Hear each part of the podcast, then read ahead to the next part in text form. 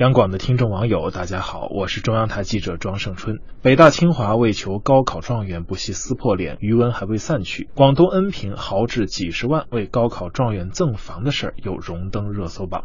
乍一看，这都是求贤若渴，但细想想呢，却总觉得有点不妥。抢生源本质上和职场猎头没什么不同，多花点钱无伤大雅。关键在于抢生源的标准是什么？是只要看到高分就抢，只要是状元就抢？还是真正看到了学生的某些特质呢？总有人说啊，真正成为行业领袖、事业翘楚的高考状元寥寥无几，反倒是许多的落地秀才骁勇无比。这种吐槽和感叹的背后，是人们对现在的教育标准体系的不满意。所以，怎样选才，有方法发现每一个潜力股，进而提供给他们健康积极的发展环境，我们还面对很多挑战。